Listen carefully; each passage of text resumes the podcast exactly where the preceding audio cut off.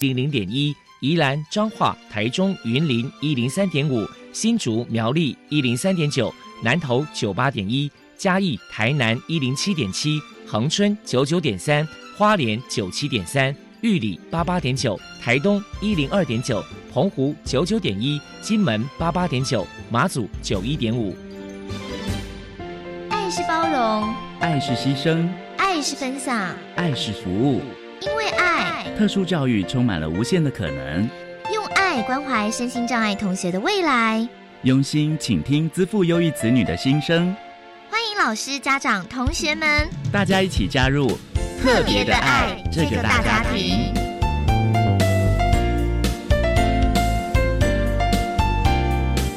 本节目由教育部学生事务及特殊教育司指导，国立教育广播电台监制。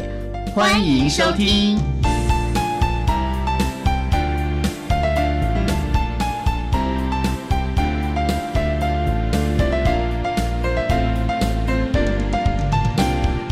因为爱，我们在空中相聚。欢迎您再度收听《特别的爱》，我是小莹。这个节目在每个星期六和星期天的十六点零五分到十七点播出。在今天节目中，将为你安排三个部分。首先，在“爱的小百科”单元里头，波波将为你安排“飞翔云端”的教室单元，为您邀请台南大学资源教室的辅导老师林香启林老师，为大家介绍台南大学资源教室针对身心障碍学生的生涯转型所做的成果以及策略，希望提供大家可以做参考了。另外，今天的主题专访为你安排的是《爱的搜寻引擎》，为你邀请智理科技大学学生辅导中心的主任吴怡轩吴主任为大家说明长大独立的意义，谈高等教育阶段针对身心障碍新生转衔以及毕业生就业转衔支持服务的重点，希望提供大家可以做参考啦。节目最后为你安排的是“爱的加油站”，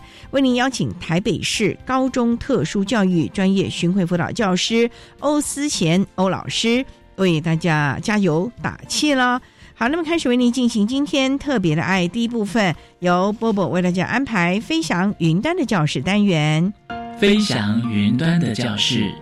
特殊儿是落难人间的小天使，老师必须要拥有爱的特异功能。才能够解读与引导特殊儿，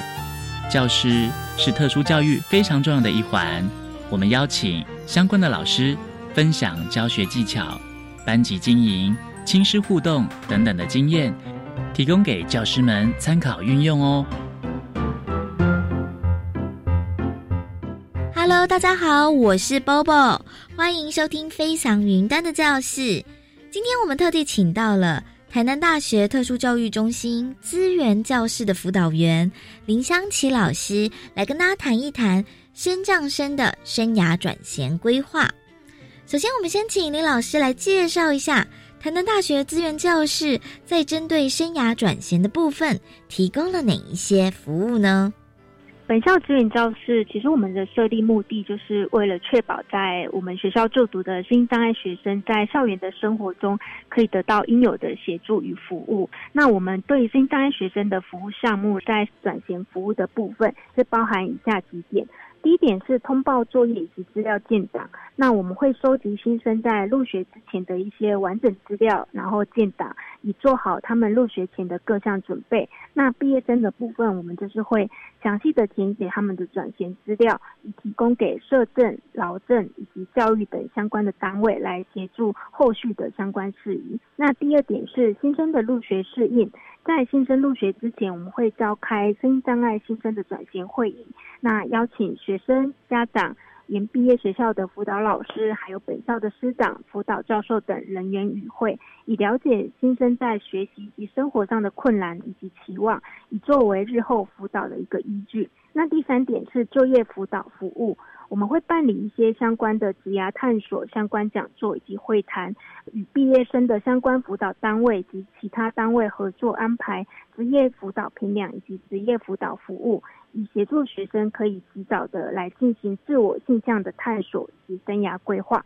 那第四点是鼓励学生可以在校期间呢多多累积一些工作经验。我们会分享一些校内外的攻读，包含像是企业合作的校园攻读计划等等的相关讯息。那协助学生可以练习填写履历，还有面试，然后媒合他们的攻读单位，并且定期追踪新障碍学生的一个攻读情形。最后一项是毕业生的追踪，我们会依照各教育阶段声音障碍学生转型辅导及服务办法规定，那持续追踪声音障碍毕业生的就业、升学等状况至少六个月，并与相关单位合作，呃，邀请毕业生回校参与一些活动，那借此将宝贵的经验呢分享给在校的学弟妹，然后也主动的去收集毕业生的就业的一个动向。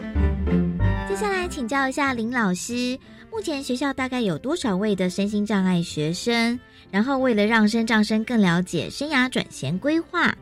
台南大学的资源教室曾经举办过哪一些活动呢？本校目前总共有五十八位的声音障碍学生，包含学士班、硕博士班跟进修学士班。那目前最多的声音障碍学生类别是视觉障碍及听觉障碍，各有十六位。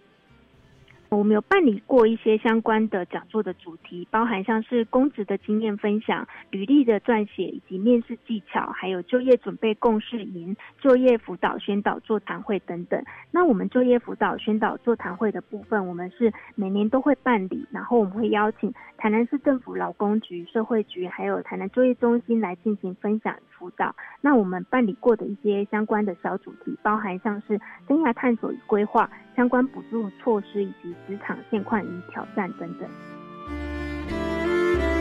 再来，我们请林老师来谈一谈，面对未来就业或者是继续升学，升降生该保持着什么样的观念和态度呢？以下有关新障碍学生生涯转型的相关内容呢，那我部分有参考引述自国外学者以及本校特殊教育学系林淑恩教授的相关论著。那首先有关新障碍学生应该抱有怎样的观念与态度呢？首先，我们认为应该是要确认个人的一个生涯目标跟兴趣，其实就是达到成功就业的第一步。那首先是鼓励学生要了解自我，包含他的性向。能力、兴趣以及资源限制以及其他的特质。那另外就是他们对于自身障碍的一个了解以及自我接纳的程度，其实也是很重要的一个部分。另外第四点，包含像是自我决策的部分，其实也是他们在。转型成功与否一个很重要的因素。那我们也鼓励学生应该要及早培养自身的一个工作能力及正确的工作态度，然后要建立并且提升自我的一个挫折容忍度，然后不要怕失败，把这些当作是一个经验或者过程。最后就是希望他们也可以尝试主动告诉他人有关自己的障碍。可以提出自己有限制的地方，以及可以做到的事情，这样也可以让对方或者是雇主可以了解，并且看到声音障碍者勇敢克服限制、努力面对的态度，可以借此扭转他们的一些刻板印象。请教一下林老师，如果是针对特殊儿的生涯转型，身为家长该注意哪些地方呢？第一点是我们认为家庭的参与对声音障碍学生的生涯转型是很重要的，所以我们鼓励家长能够主动积极的参与相关的一些会议。那第二点是我们觉得家长对于孩子的未来生涯应该要有一个合理的一个期待，那避免有过度高度的期待，然后后来才发现可能跟现实之间有一些落差。那第三点是避免不合理的过度的保护的情形，我们鼓励家长也能够适时的放手，让孩子进行尝试，然后给予他们一些合适的支持。就请老师来破除一下一般大众对于升降生的生涯转型有哪一些错误迷思。首先就是针对生涯转型的部分，应该是要及早准备、及早开始。因为在以教育阶段来说，可能有一些单位他们会生涯转型计划会在离校之前才加以讨论。那我们认为应该要将生涯的目标结合在每个学期的 IEP 或者是 ISP 的目标当中，来逐步的执行，并且检讨修正，才有机会可以达成。那另外就是现今社会可能对于声音障碍者的就业仍然会有一些的刻板印象，例如他们可能认为盲人就是要进行按摩相关工作，然后听障者可能就是无法接听电话，智能障碍者可能就是一定要去庇护工厂等等。但其实并不是所有的声音障碍者都是如此，那部分的声音障碍者他们可以透过一些职务再设计或者是其他协助的调整，就可以胜任合适的工作。最后，针对升降生的生涯转衔，您还有什么样的话想要传达的呢？引述自林淑文教授的一些相关论述的观点，我们认为生涯转型的目的是要使个人能够为未来做更好的准备，也希望能够让过去、现在以及未来的发展能够顺利的产生连接。所以，我们觉得声音障碍学生的主动以及他有意义的参与，对于学生自己的生涯转型是很重要而且必要的一件事情。另外，我们也是鼓励学生可以勇敢尝试，不要怕失败，要学习承担责任。最后跟大家分享的是，声音障碍学生生涯目标的决定以及执行者应该是学生本人。我们可以尝试将主导以及决策权回归于学生，那老师跟家长则是扮演一个引导以及支持的一个角色。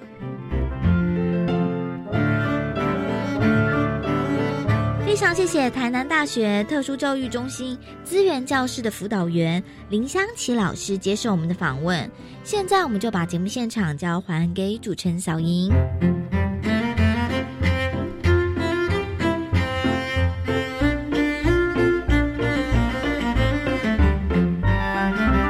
谢谢台南大学资源教室的林香启辅导老师以及伯伯为他介绍了台南大学针对身心障碍学生的生涯转型所做的相关策略及服务，希望提供大家可以做参考了。您现在所收听的节目是国立教育广播电台特别的爱，这个节目在每个星期六和星期天的十六点零五分到十七点播出。接下来为您进行今天的主题专访，今天的主题专访为您安排的是爱的搜寻引擎。为您邀请治理科技大学学生辅导中心的主任吴怡轩吴主任为大家说明长大独立的意义，谈高等教育阶段针对身心障碍新生转衔以及毕业生就业转衔支持服务的重点，希望提供大家可以做参考了。好，那么开始为您进行今天特别爱的主题专访，爱的搜寻引擎。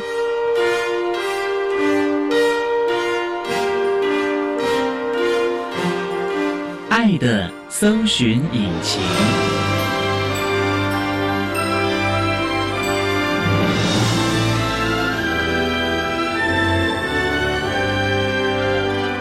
今天为大家邀请到的是治理科技大学学生辅导中心的主任吴怡轩吴主任，主任您好，主持人好，各位听众朋友大家好。今天要特别邀请主任为大家说明长大独立的意义，谈高等教育阶段身心障碍学生转型以及毕业生就业转型支持服务的重点。那首先要先请吴主任为大家介绍治理科技大学是在什么地方啊？治理科大呢，坐落在板桥的新板特区，交通非常便利。我们号称是五铁共构的地点。治理科技大学年代很久远了哦，哦，是哦，我们大概成立于五十四年，哎呦，民国五十四年了，对，算是个老牌子的学校。早年其实我们叫治理商专，在五专、三专考试的时候是不得了。哎，对对对，我们其实一直到现在，我们学校还有五专部，就是因为我们的董事长、我们的校长感念五专时代，我们培养出非常多就业市场的精英。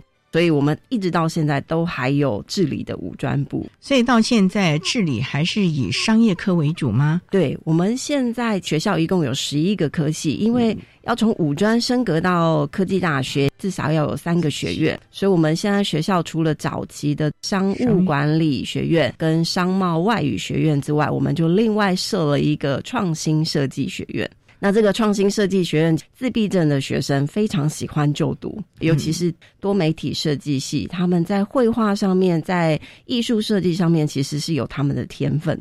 那全校有多少学生啊？我们学校是少数少子化，我们还能够逆势成长。早年治理的学生大概是九千多人，十几年前。那么多。对，那现在呢，少子化的影响下，我觉得其实要感谢两件事。第一个是我觉得我们的老师教学认真，他要求严格；第二个是我们的学生也很争气，毕业之后到就业市场口碑都还算不错。所以，我们从九千多的学生已经增加到现在大概一万一千多的学生。哦，那很大的学校嘞。对对，哦，那校地够嘛？我记得你在板桥区当年其实校地。又限于它是都会区啊，对，所以我们在淡水山资那边有一个第二校区探索园区。即使是这样，我们在学校里面一直到现在，我们目前还在盖大楼，还在盖大楼，还在盖大楼，就是因为白天的学生人数越来越多，教室不太够用，加上因为我们希望在专业的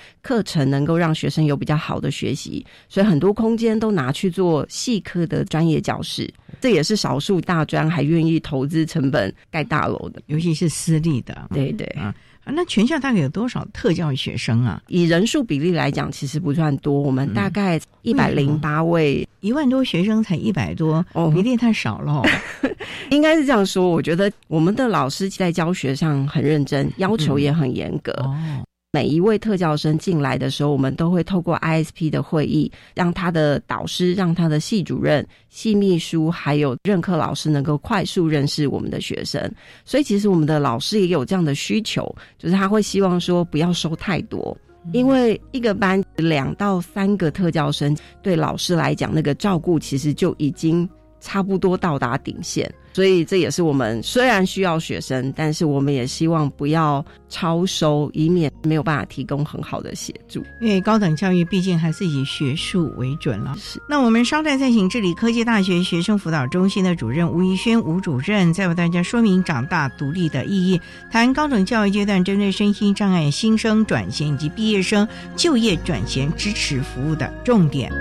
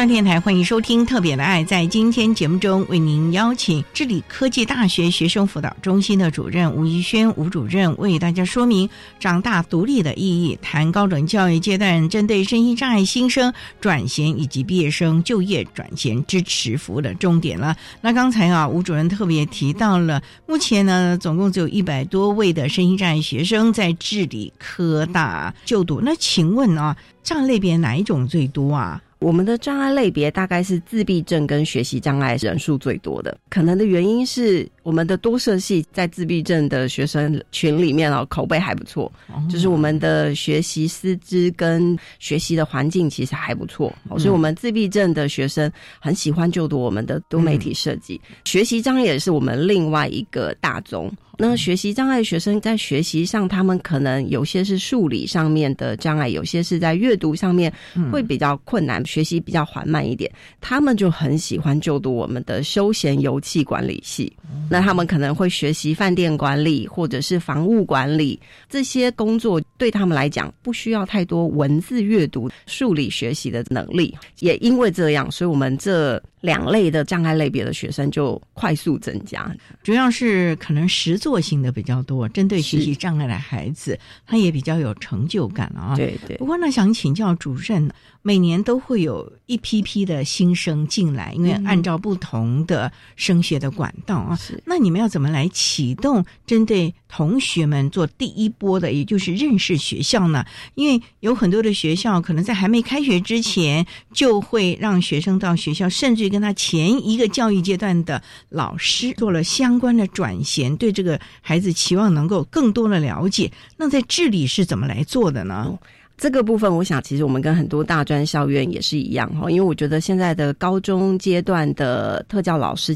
真的很用心。当他们知道学生考上治理之后，第一时间就会跟治理的特教老师联系，主动哦，主动跟我们联系。要不然的话，他们就会把厚厚一叠的特教生的资料，不管是透过电脑或者是邮寄过来给我们。所以我们的特教老师在暑假的时候，别人都在放暑假，他们暑假其实是最忙的时候，嗯，因为他们暑假就会约学生、约家长先到学校来。那有机会的话，甚至我们就会约系秘书、系主任带他们到系上去看一看，他未来要就读的系所、上课的教室、专业教室。这个其实对特教生来讲，其实还蛮有帮助的。因为他们进校园会少掉很多的恐惧跟担心，尤其自闭症的孩子是。不过主任，我很想请教了，这里的孩子都以大台北地区为主吗？你们招收对象还是全台湾呢？其实我们全台湾都有啊，我们也有从金门来的学生，也有从花莲来的、高雄来的都有。但是不避讳的，真的，我们确实还是以大台北地区，就是台北、基隆、桃园、新竹，这个大概是大宗。最主要原因是因为我们学校校地真的小，所以也没有宿舍了。我们有宿舍，我们校内有两栋宿舍。但是真正能收容的学生大概一千五左右啊，所以其实不多，大家都必须到外面住。对，我们新版地区的房租真的还蛮贵的，对，所以我们就在中和华夏科大那个附近，华夏科大、北商跟智理有很多学校的学生都在那边住宿，等于是我们就跟这个大楼签约。然后让他们给我们学生比较优惠的价格，所以我们也有一部分的住宿生是住到校外去了。哦，南市角那边呢？哎，对对对，未来环状线。交通会好一些，嗯，否则的话也是舟车往返，对，蛮辛苦了啊。是，好，我们稍待再请治理科技大学学生辅导中心的主任吴怡轩吴主任，再为大家说明长大独立的意义，谈高等教育阶段针对身心障碍新生转衔以及毕业生就业转衔支持服务的重点。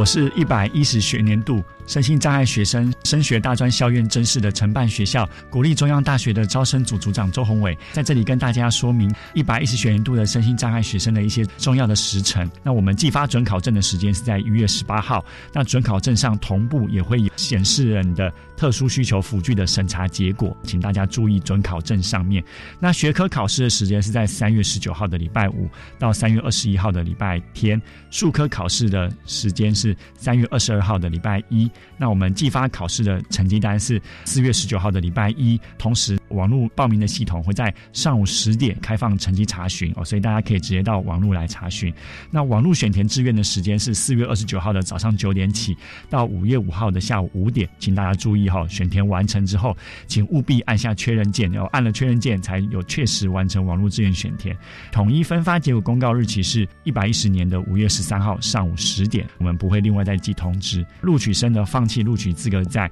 一百一十年的五月三十一号是以邮戳为凭。以上，大家如果有任何的问题，都欢迎随时打电话到国立中央大学的招生组，电话是零三四二二七一五一，分机是五七一四八到五七一五零。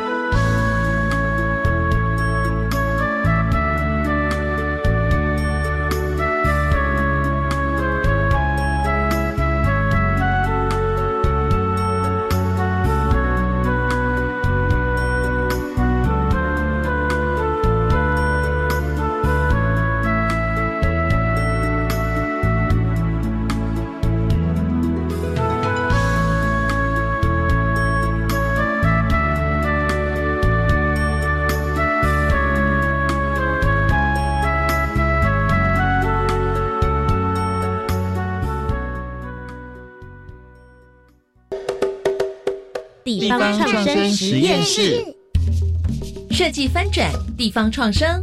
地方创生是一场全民运动，盘点地方资源，打造在地特色，为台湾的未来走出自己的路。我是何培军，唯有人心重生，地方才得以创生。每周六下午一点零五分到两点钟，小峰邀请您加入地方创生实验室，一起说家乡，聊地方。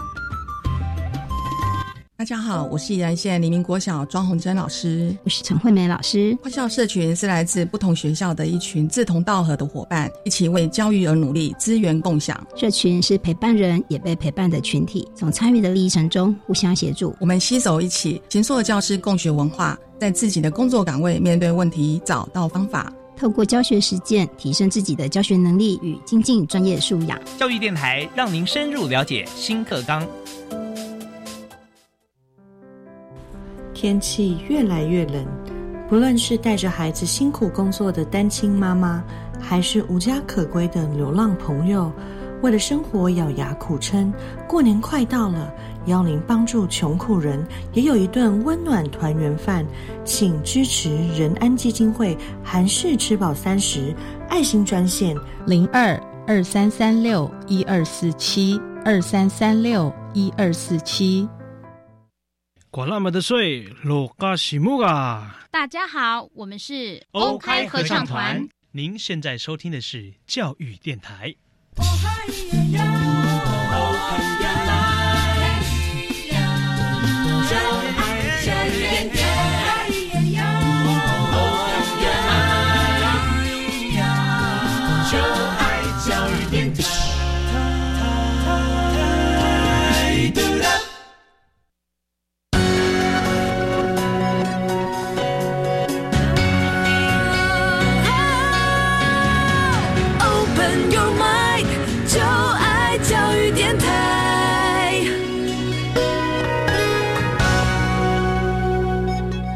上电台欢迎收听《特别的爱》这个节目，是在每个星期六和星期天的十六点零五分到十七点播出。在今天节目中，为你邀请智理科技大学学生辅导中心的主任吴怡轩吴主任，为大家说明长大独立的意义，谈高等教育阶段身心障碍新生转衔以及毕业生就业转衔支持服务的重点。那刚才吴主任为他简单的介绍了智理科技大学啊，针对学生所提供的各项的支持服务。不过也想请您说明啊，在提供我们身心障碍学生支持服务和辅导措施啊，例如像特特。会尤其像学障或者是自闭症的孩子，你们会专门提供哪一些个别化的支持服务计划呢？我们学校的校长一直希望的目标就是。这些特殊教育的学生，他也能够跟一般的学生一样，毕业之后能够有工作的能力，顺利的找到工作。可是这其实是一条还蛮辛苦的努力的过程哦，对学生来讲。所以我们大概会透过四个面向的方案来协助学生哦。首先就是课业零障碍，刚刚前面有提到的，就是我们的任课老师对学生的要求是高的。特教的学生刚进到这里的时候，其实会有一些辛苦。因为他如果学习没有认真，或者说他没有达到六十分的及格标准，他是要再重修的。可是我们也觉得老师的认真要求是必要的。那我们也知道有一些专业的科目，特教的孩子他可能。国高中以前基础没有打好。针对这些孩子，我们就会邀请老师跟我们的学生做一对一的课业辅导。一对一哦，一对一的课业辅导是指授课的老师授课的老师，或者是如果授课老师时间不能配合，我们也会找校内教授相同课程的老师来帮他做一对一的课业辅导。班上我们也会安排同才学伴，就是这个科目学的比较好的同学来担任他的学伴小天使。就是他在写功课，他在学习上有碰到任何问题，除了老师可以问以外，他也有同学是可以协助的。那目的就是希望可以达到他们课业零障碍，还有一个是人际零距离哈。因为对我们的特教生来说，他毕业就业会是我们第一个首要的目标。嗯，那我们也知道找到工作其实不难，难的是他能怎么样能够在工作职场可以待得久。工作职场当中待得久很重要一个就是。职场当中的人际关系，所以我们也希望我们的特教生在治理念书的这四年，或者是五专的这五年期间，他可以学习怎么去跟别人互动。所以，我们就会透过一些多元的团体呀，或者是活动方案、志工团体的活动，能够让他可以去认识课程外的同学，学习怎么去跟他们相处。在就业零烦恼的这个部分呢，我们就希望从大一开始进来的时候，我们就透过。ISP 的会议，让他可以认识自己的系所，让他开始先思考说，他毕业之后他想要做什么样的工作。那到大三、大四的时候，我们就会跟这个职虫中心连接，希望能够让他们在毕业之前就知道自己还缺些什么样的能力，然后自己未来可能可以找哪一方面的工作。像科大啊很多都必须要有所谓的相关证照，因为有毕业门槛，甚至将来就业的门槛。就像商学为主的话，经纪人的。很难考呢。哦哟，我们财经系跟会计系是号称我们学校证照张数最多的系科哈，所以我们有很多的证照考试是绑课程，所以他要能够修过这个课程，他就一定要考得过这个证照。那也因为我们有绑课程，所以课程老师会透过十八周的课程学习，就是协助学生辅导学生怎么样去考到这个证照。所以，包括我们的特教生，如果他一次学不会，我们就会鼓励他，你再修一次，再学一次，终究还是期待他要完成这个证照的能力。对，因为将来是在职场竞争啊。对，那环境无障碍呢？环境无障碍，前面有说过，我们五十四年就成立了，到目前已经半个世纪了。半个世纪前盖的大楼，大家可以想见，一定是没有什么环境无障碍这件事哦。那可是我们学校虽然肢体障碍或者是脑性麻痹的学生占不到十趴，就大概不到十位学生，可是我们学校大概这五年来投资了。不少于两千万的设备费，帮每一栋大楼重新盖电梯，就大楼外面加挂电梯。有的大楼是每一层楼都会有一间的无障碍厕所。那目的就希望这个我们少数十位的行动不方便的特教生，他在治理的校园也能够行动无碍。当然了，我们在讲所谓的。环境无障碍，有爱的环境啊！除了硬体，软体更重要哎。虽然您刚刚有提到所谓的人际零距离啊，可是这个氛围还是很重要的耶。孩子愿不愿意进资源教室，愿不愿意进辅导中心，这才是我们很重要一个。他知不知道主动求救，主动的说出他的需求？我觉得这个就是一个对学校的信任感以及参与度了。这个我觉得很重要，就是在新生第一次的见面，还有第一次的 ISP 会议。所以我们在新生的 ISP 会议里面，会跟家长谈到两件很重要的事。第一件事情就是，请家长要学习放手。对，因为我们有很多的家长，真的就是会。过度的关心他的孩子，会担心他的孩子在学校受挫折。他不会陪读吧？而，我们曾经真的有陪读，但是老师拒绝让家长进到教室陪读，因为我们有一些自闭症比较严重的孩子，家长不在身边，他会有恐慌，他会有不安全感。那我们就会请家长到就近我们的图书馆休息空间，家长就去那边读书，家长去那边看报纸，然后我们就教学生带学生说：你的爸爸或你妈妈会在这个地方。固定的地方，也离他上课的教室刚好是在同一栋楼，用这样的一个方式，慢慢从一年级的陪读到二三年级，希望他可以慢慢学习自己来上课，自己回家。所以第一件事情就是要教家长要学习放手。第二件事情我们要告诉家长的就是不要害怕挫折，因为人生不可能没有挫折。当他碰到挫折的时候，这个时候我们不是第一时间要去指责谁让他的孩子受伤，这个时候我们反而是第一时间我们会希望家长跟学生可以反映，让资源教室的辅导老师知道。当我们知道以后，我们就可以连接，比如说导师的资源、班上的学伴的资源，一起来协助看看可以怎么解决这个人际冲突。这几年，我觉得透过这两个合作的机制，看到我们有一些学生真的还蛮有成长。要慢慢的成长，因为这可能是他们最后一个教育阶段了啊。所以家长一定要试着放手，也要让孩子试着独立了啊。好了，我们稍待再请智理科技大学学生辅导中心的主任吴怡轩吴主任，再为大家说明长大独立的意义，谈高等教育阶段针对声音障碍新生转型以及毕业生就业转型支持服务的重点。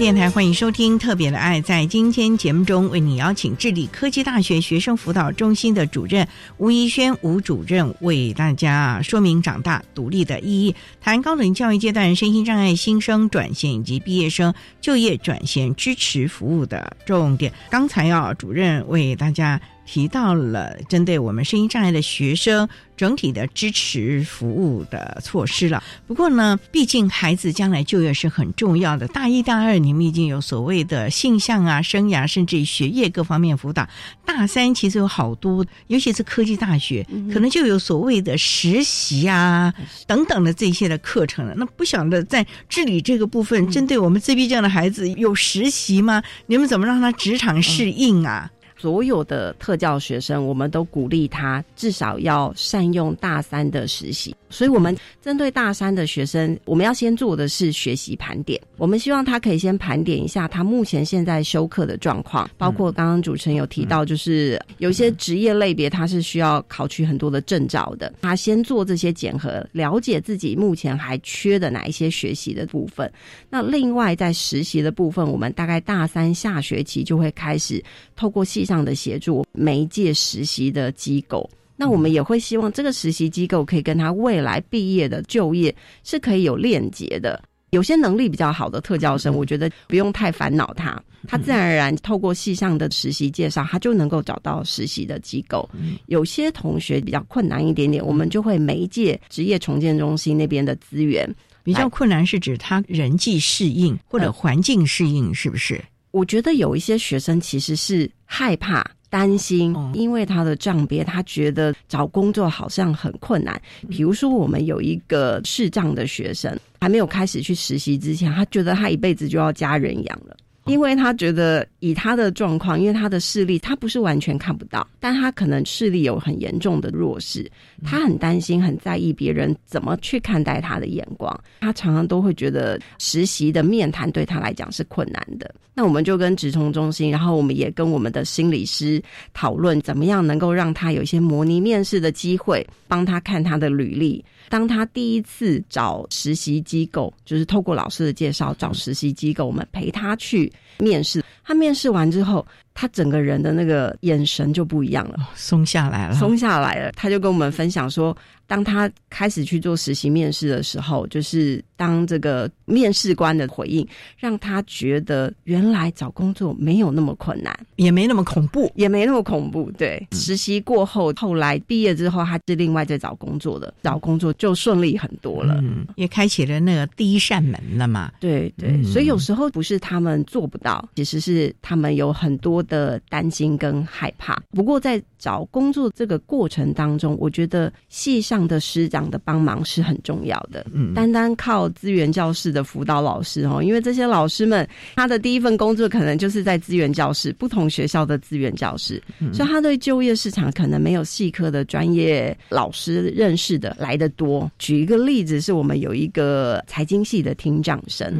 财经系毕业的学生，他们很多都是在银行界工作。因为在银行界工作，你不得不做柜台。对哦，这个是基本门槛。基本门槛，对，你怎么轮都会轮到柜台的工作。可是对我们听障的孩子来说，虽然带了助听器，可是他的口语表达就是口条没有办法像一般人这么清晰。他对财经的课程又很有兴趣，他所有该考的证照也都考到了。可是他就会对于要做柜台这件事情有很深的恐惧跟担心。那后来我们就跟系上讨论。系上有个专业老师就提了一个建议，说，因为他知道财经他们有金融资讯中心，要进这个金融资讯中心相关的证照，你也是要考到，所以他也必须得要财经相关的背景。那在那里呢，帮忙相关资料的 key in，嗯，其实那个工作一般的人耐不住这个无聊，嗯，因为他就是在。一直 key 文件，一直 key 文件，好，然后你要很专注。那对我们这个听障生实习的时候，老师就觉得这个或许是一个他可以试试看的，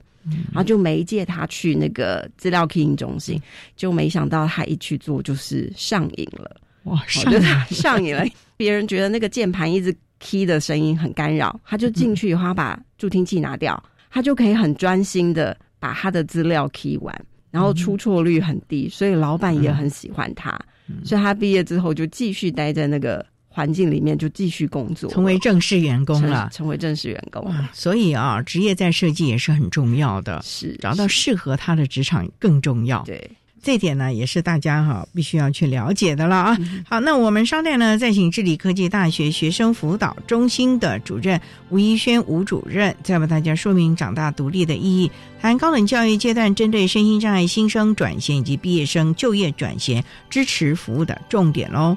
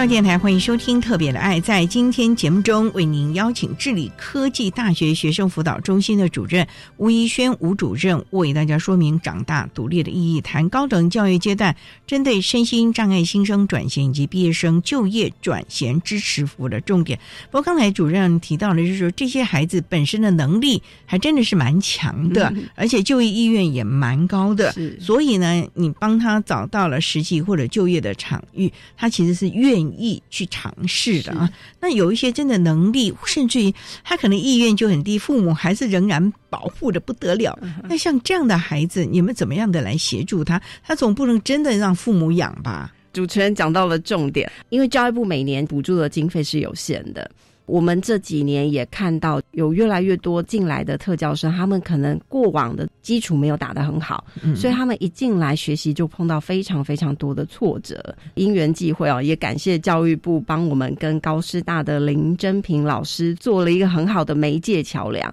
所以我们就跟真平老师合作了一个大专院校的身心障碍学生转衔辅导工作的示范计划。透过这个示范计划呢，我们就跟学校讨论，是不是可以利用一些通识的选修课程做小班教学。因为国高中的时候，他可能可以有一些课程，他是拉出来小班上课，在大学是不可能有这样的事情的，他必须得要跟一般的同学上课。可是我们确实看到，比如他跟一般的同学上生涯规划的课程、上人际关系的课程的时候，其实他在教室里面，在课程里面，他其实是沉默的。他其实是没有跟别人有那么多的互动的。那我们看到这样的一个限制的时候，刚好跟真平老师有这个试办的合作计划，我们就开设了一些小班的课程，专属特教生的课程，我们帮他专门请老师来教。那我们这个课程的设计，目前现在是分三大类。第一大类就是人际适应的课程，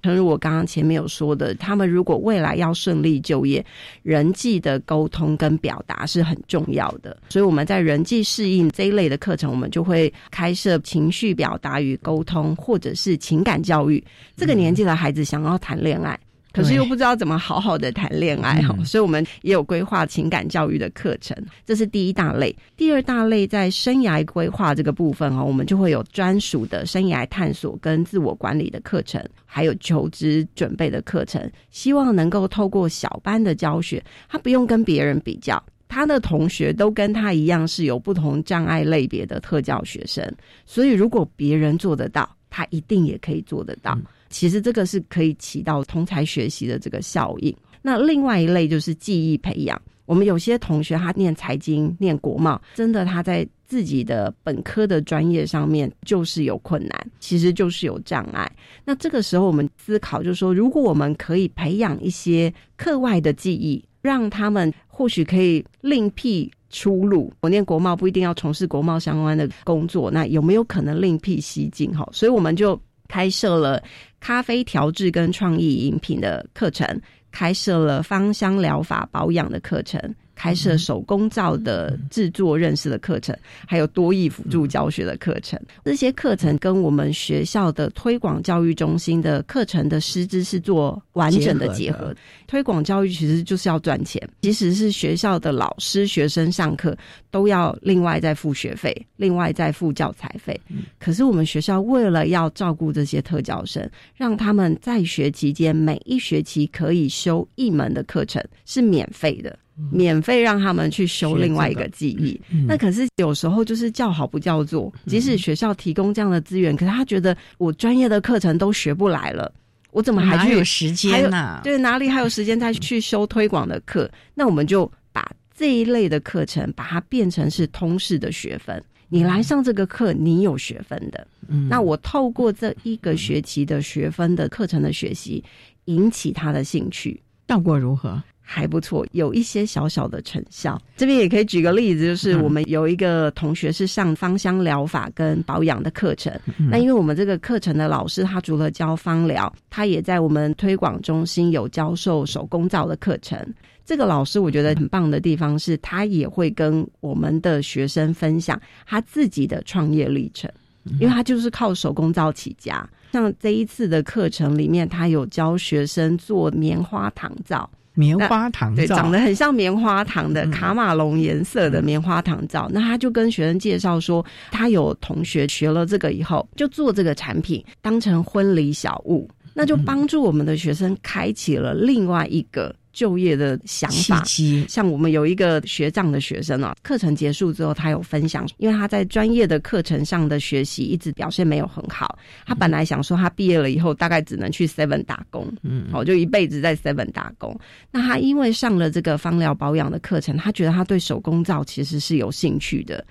他后来就开始去上我们推广中心这个老师开设的手工皂课程，进阶的课程，进阶的课程。虽然学校没有学分的认证，学校只有补助学费，但是他就上的很开心，还会做手工皂的成品来跟老师们分享，所以很棒哎。对，这样的课程其实真的能够帮助一些学生在专业的学习上面比较有弱势的。他即使再怎么努力，透过老师的一对一教学，透过同才的课业协助，他在学习上还是有困难、没有成就感的同学，可以找到另外一个生命的出路。对，其实我们最重要的还是希望孩子在学得了本领，不管是理论啊、实物，也真正的能够进入就业的市场。而这里面是要不断的，可能在。专业，甚至于在心理上的建立是很重要的哦。是学校在这方面做的非常的好哦。嗯，我们一直不断的在努力调整。以前早年的时候，我们治理的特教学生毕业是就业百分之百，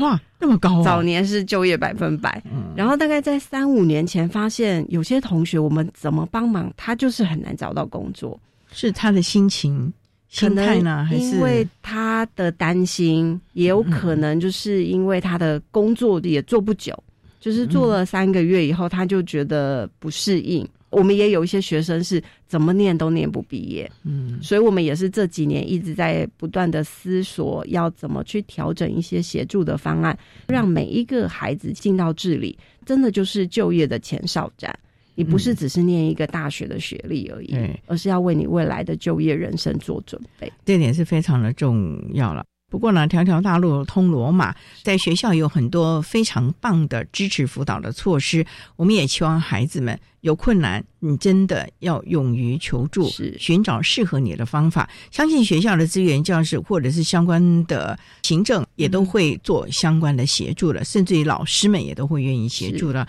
就是你自己愿不愿意了啊？啊，这点是非常的重要了。好，那我们今天啊也非常的谢谢智理科技大学学生辅导中心的主任吴怡轩吴主任为大家说明了长大独立的意义，谈高等教育阶段针对身心障碍新生转衔以及毕业生就业转衔。支持服务的重点，非常谢谢吴主任的说明还有呼吁，谢谢您主任，谢谢。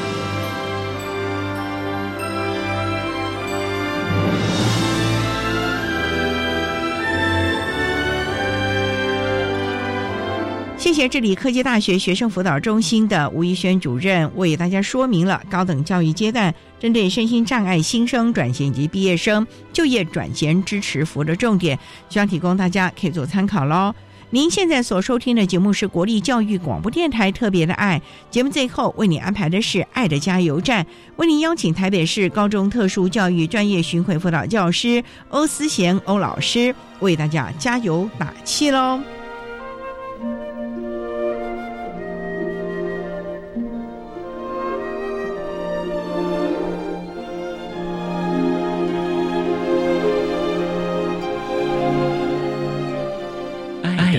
加油站。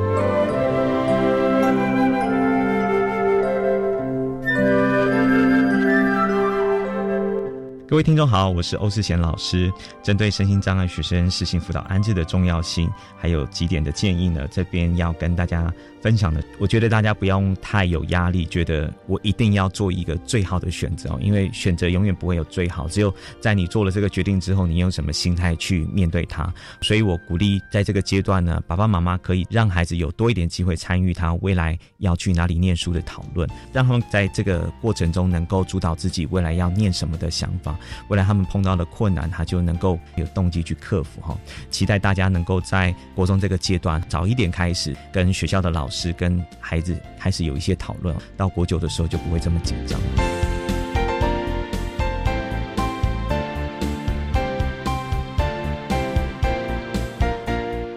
今天节目就为您进行到这，感谢您的收听。在下个星期节目中，为您邀请台北市立文山特殊教育学校复健组的吴志坤职能治疗师以及洪万松物理治疗师两位，将为大家说明设身处地的心境，谈脑性麻痹学生教学的经验以及亲师沟通的相关心得，希望提供家长、老师还有同学们可以做参考喽。感谢您的收听，也欢迎您在下个星期六十六点零五分。再度收听特别的爱，我们下周见了，拜拜。